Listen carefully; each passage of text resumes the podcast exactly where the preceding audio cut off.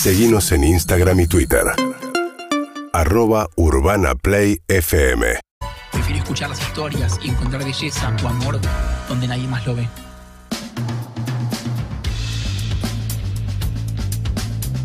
Querido, querido Juan Sclar. ¿Qué tal, Matías Emilce? Me sorprendió Hola, mucho ver a Anthony. Kids entre las historias. No sé por qué, si los ¿Por qué? músicos por ahí de otra época me los estaba esperando y este me, no sé, no me la esperé. Es que Anthony Kidd llegó por eh, llegó por, eh, por Marto.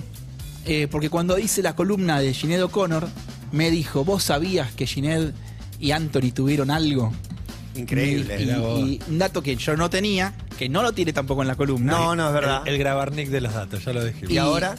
Y dije, y lo dejé ahí colgando y ¿Lo me- investigaste? Me zambullí en Anthony Kiddis y me encontré con mucho más que Sinead O'Connor, por supuesto. No sé si te arruino la columna, pero ¿qué, qué fuentes buscaste para saber a Anthony Kidd? Porque pienso que de los anteriores hay más que es, los el, es el contemporáneos. punto uno de la, de, la, de la columna, que son las fuentes.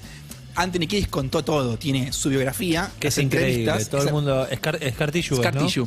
Y la otra fuente, que esta es, esta es mi arma secreta, es la biografía del padre, la autobiografía Muy de Blackie bueno. Damet, llamado Lords of Sunset Strip, donde él está en la tapa con su hijo y habla muchísimo de esto. Pero antes de, momento, antes de meterme con Anthony Kiddis, déjenme Cuaderno decir azul. una cosa importantísima, porque el cuaderno azul finalmente llega a la República Oriental del Uruguay. Vamos, internacional. Se transforma en internacional mi taller de escritura y abrimos también una librería allá. ¡Eh! A la pelota, una ¿En li- dónde? ¿En Montevideo? online, una librería virtual Vamos en arriba. Montevideo. y vamos a tener taller el 3 de agosto. Viajo para allá. Ya pasó el Eh, 3 de agosto. Sí.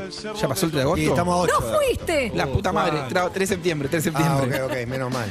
Sábado 3 de septiembre a las 5 de la tarde en La Cretina. Eh, si entran a mi Instagram, arroba pueden enterarse de toda la movida en Uruguay. Muy bueno. Bien, entonces volvemos a Anthony Kiddis y al arma secreta que es la biografía de su padre, Blackie Damet. ¿Quién es Blackie Damet? Esto es, es clave la historia en todo esto. Es el, es el padre de Anthony Kiddis, por supuesto, que se divorcia rápidamente de la madre, que conoce los- durante los veranos, durante su infancia, y a los 11 años, casi 12, se va a vivir con él a Los Ángeles. ¿De qué trabajaba el querido Blackie Damet? Era actor. Eh, y lo vas a ver en alguna película agarrándolo a Mel Gibson en, en Arma Mortal. Es como un- es un Muy bueno, medio, de, medio de reparto. eh, Ahí eh, aparece el padre en pantalla. Sí, son esos dos. Mirá El lo que es pequeño- Ant- Anthony Kidd, niño. Genio Kiddis, muy bueno. Y además vendía falopa. ¿El padre? Sí. Bueno, es un emprendimiento. Mira, Eh, era, era drug dealer de los famosos, ¿no? Como, te- como era actor y no le iba tan bien, tenía como un side job, que le dicen, un laburito, una changa, vendiendo cocaína, marihuana, eh, heroína Etcétera. y Oh, eh, Bueno. Quaaludes y esas cosas que ¿Eh? necesitan. eh, los Quaaludes, ¿viste casi famoso la película? Es Sí, una de, bueno, es un- Una una de las- drogas que toman en esa eh, en la película. Bien. Macanudo, eh, se van a vivir juntos, él flashea con el papá. La biografía del papá de Blackie se llama eh, The Kings of the Lords of Sunset Strip. Y está él y el hijo, eran como, somos los capos del Sunset Strip. No era un padre que pusiera mucho límite, de hecho, es quien le, quien le da droga a su hijo. Anthony Kiedis empieza a drogarse muy, de muy joven. Dice que su primera experiencia con las drogas fue a los 5 años, cuando el papá le eh, sopla el humo de porro en la cara. uh, Y todo esto está en Scar Tissue. Eh, tuvieron un vínculo eh, bastante maravilloso hasta que murió Blackie de demencia. No, tuvo demencia primero y después murió a los, creo que en el 2016. Hace no mucho murió Blackie. Bueno, eh, todo muy, todo bastante, bastante turbio, pero con una, una gran conexión y hay una gran admiración.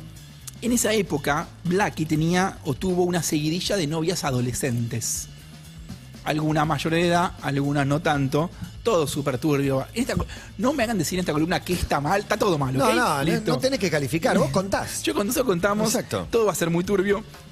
Eh, y, y de hecho, en un, hay un momento del libro del padre donde dice, quizás Anthony no fue tan desastre como yo, pero no era exactamente monógamo.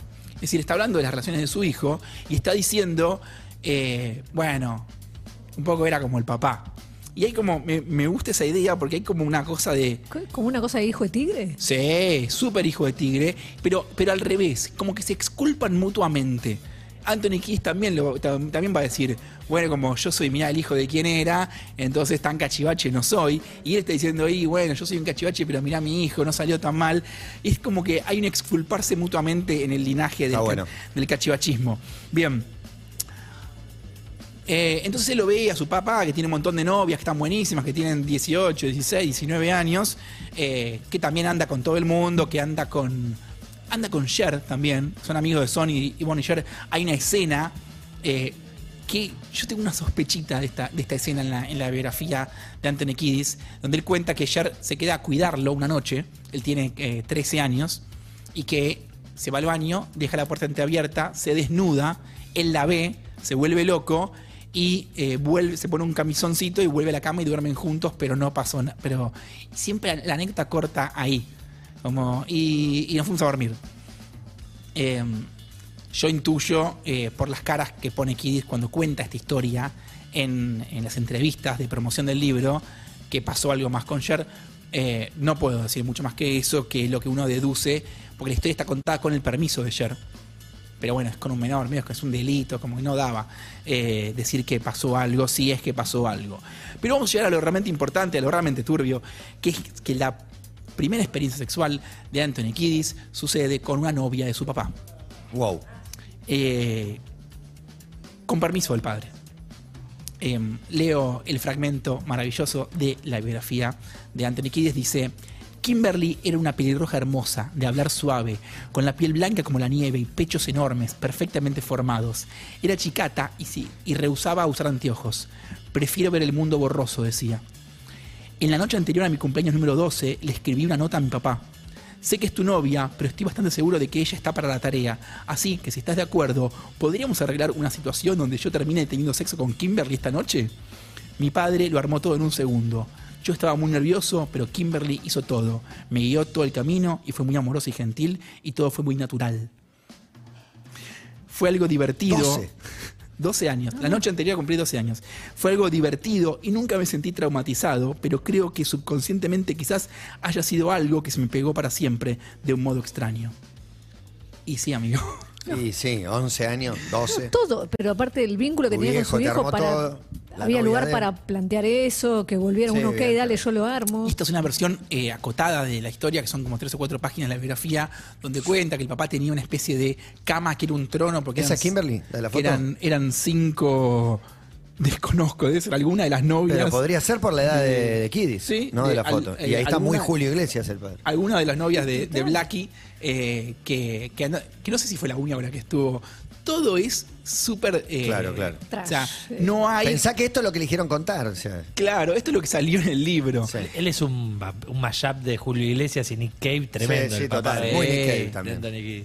Bueno, eh, todo navega en las más turbias aguas de Los Ángeles. Bien. eh, acá entonces el tema donde él, donde de alguna manera Kiddis se está como ex- exculpando con su propio padre, diciendo, che, porque después va a venir la vida de Kiddis, que voy a contar, y está diciendo, se me quedó pegado, ¿no? Como, bueno, esto es lo que, esto es lo que heredé. Entro al mundo del amor y del sexo con mi papá, en la cama de mi papá, que eran cinco colchones apilados, que era una especie de trono que quedaba muy alto. Y está bueno porque en el medio de esa, de cuando él cuenta esa primera experiencia, dice, mi padre estuvo más presente de lo que hubiera querido. uh, Cla- como que, y, y sí, como y obviamente la que mina de él, o sea, todo. el, y el padre, o la manera de amar del padre, la manera de posicionarse amorosamente del padre, va a estar presente en toda la vida de Anthony Kiddis. Bien, entonces hereda las drogas, hereda la promiscuidad, pero hereda una promiscuidad muy particular, muy particular, porque le voy a leer fragmentos muy cortitos de los momentos en los cuales conoce a diferentes novias. Voy a leer cinco líneas diferentes o seis de todas novias eh, en que pasaron por la vida de Anthony Kiddis. Dijo sobre Nina Hagen. Entonces ahí estaba, esta mujer más grande que yo, exquisitamente bella, hermosa y exótica. Ni hace falta que retengan los nombres porque no importan. Sobre una tal Jennifer Bruce dijo, en minutos me arrebató su presencia, su aura, las declaraciones de su ropa. Sobre John Sky dijo, desde el momento en que posé mis ojos sobre Ione, supe que esa diosa sería mi novia. Sobre Carmen Hawk dijo, Estaba sentado en el backstage cuando levanté la mirada, encontré a la chica más linda que jamás había visto. En ese mismo instante mi destino se me hizo claro, ella era mi nueva novia. Sobre Sinead O'Connor dijo, una sola mirada y simplemente me derretí. Me habría casado con ella ahí mismo. Y sobre una tal Julie, que no sabe quién es, dijo, una noche en Nueva Zelanda estábamos jugando al pool cuando una morocha de pelo largo, una diosa salida de una fábula kiwi, entró al cuarto y me dijo, vine a buscarte. Y así, una y otra y otra vez, siempre diosas, siempre increíble, siempre es arrebatador, siempre se enamora, siempre se quiere casar en el mismo lugar, siempre quiere darle todo, siempre quiere recibir todo, fundirse en el más absoluto amor absorbente y maníaco sexual, que obviamente va a explotar a los 10 minutos.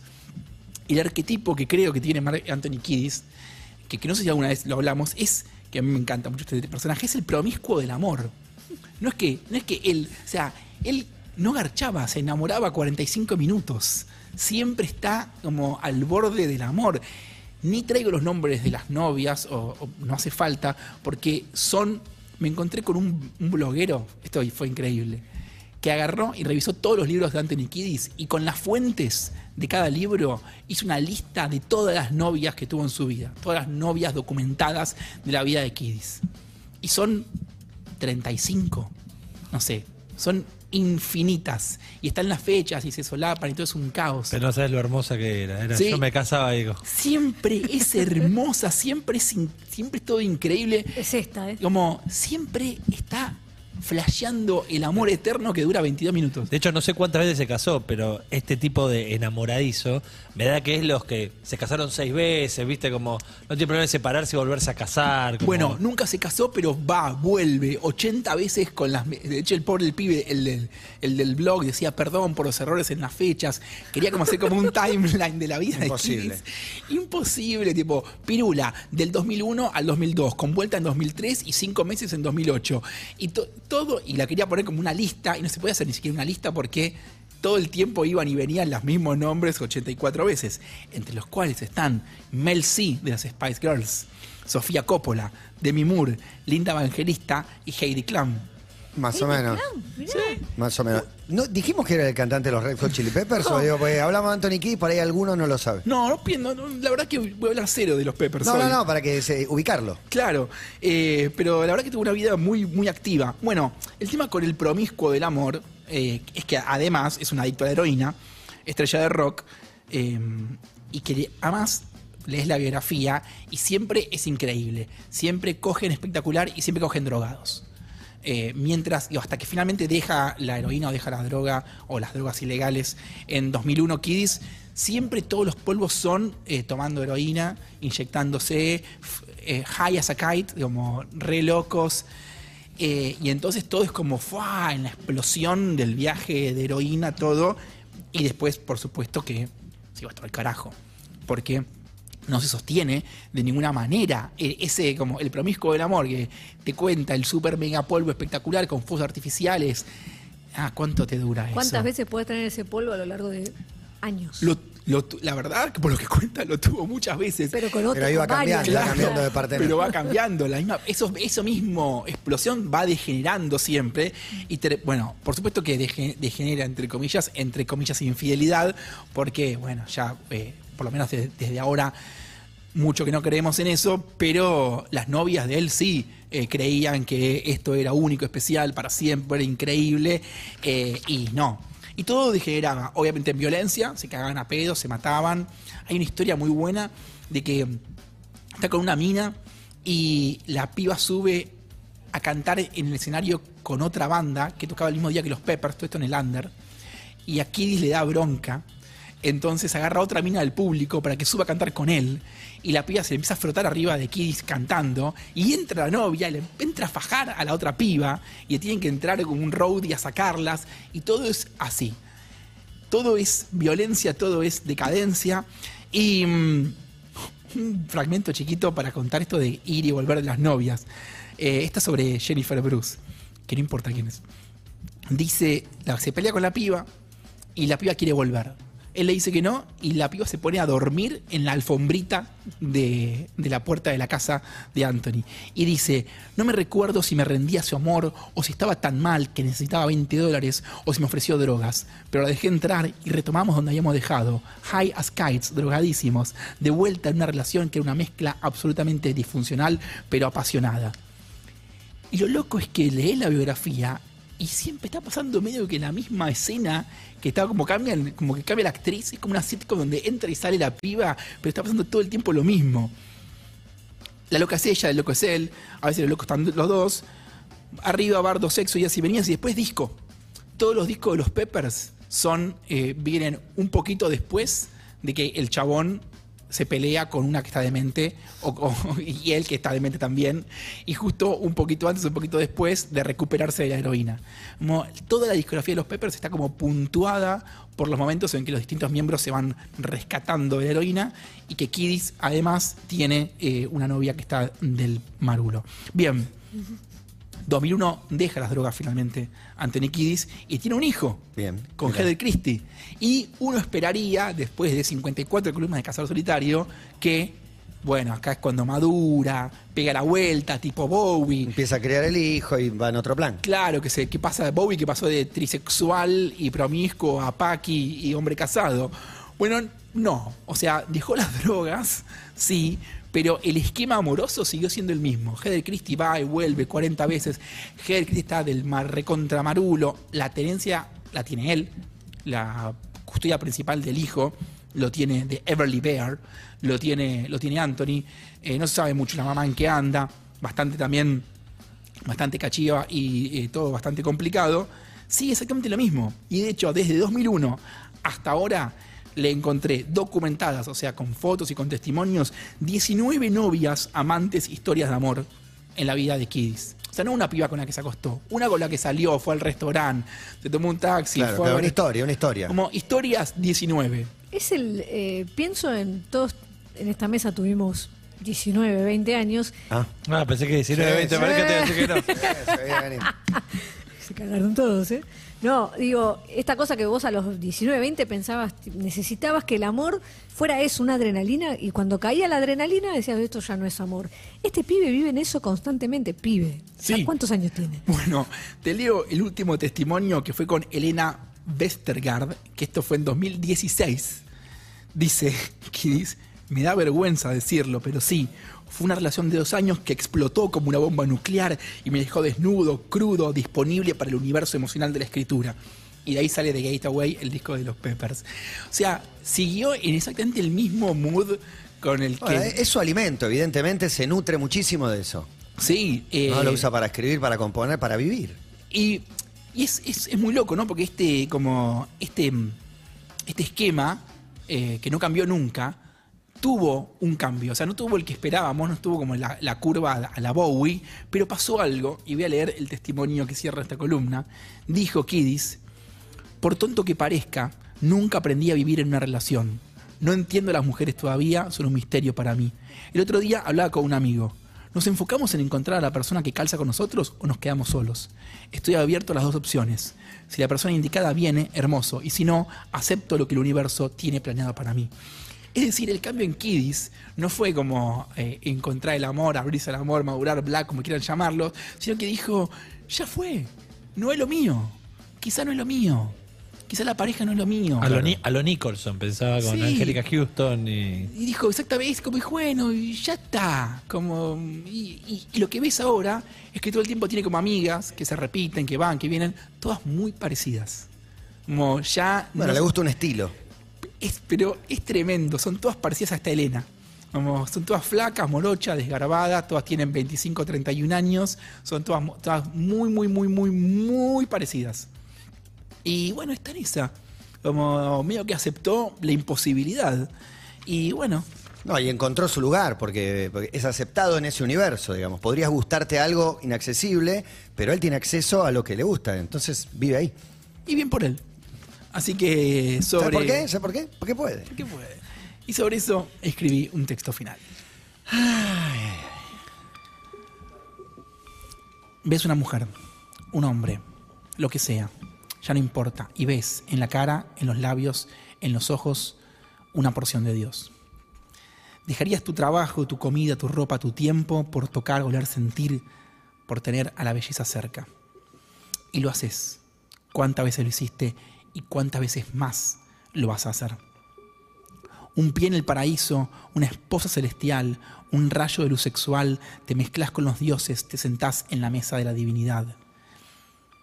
Euforia gloriosa de la ceguera intermitente, la carne destruye tu instinto de preservación, estás solo entregado, débil, sin defensas, una víctima sorda de tu propia desesperación. ¿Es esto el amor? ¿Sabes lo que es el amor? ¿Qué importa? Estás flotando en la nube de tu propia excitación. No coges sin estar enamorado, pero tenés amores que duran una hora y cuarto. Todo termina y vuelve a empezar. La vida amorosa de Anthony Kiddis parece una única escena repetida al infinito, con pequeñas variaciones. Deslumbre, atracción, intento de vínculo, fracaso, herida, separación, letras para una nueva canción.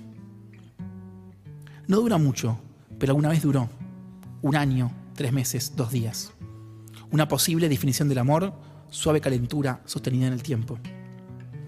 Derramada y omnipresente, la sustancia.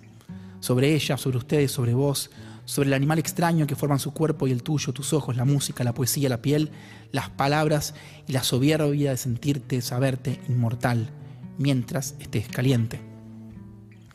A veces estalla en odio, en violencia, en rencor. A veces implosiona, en silencio, en huida, en ausencia, pero volvés o vuelve, ella, él. Otra definición del amor, no poder dejar lo que sabes que te hace mal. Una fantasía repetida sobre el mismo cuerpo, los mismos ojos verdes, la misma persona. ¿Es esto el amor o solo un fantasma que no deja de acechar con la luz de la mañana? Otra definición del amor, una mentira que no se va. Sangre, azúcar, sexo, magia. Todo mezclado y revuelto, divine llanto, hiel, vacío, mentiras. No hay cambio ni gran final. La transformación nunca llega. Solo hay silencio, soledad, renuncia y aceptar que lo tuyo no es el amor. Un largo penar por la vida, solo con bocanadas de sangre, sexo, azúcar y magia.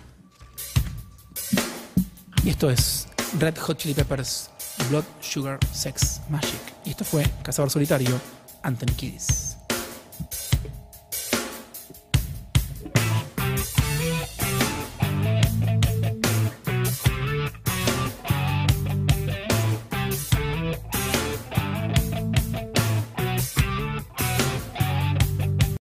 Urbana Play 1043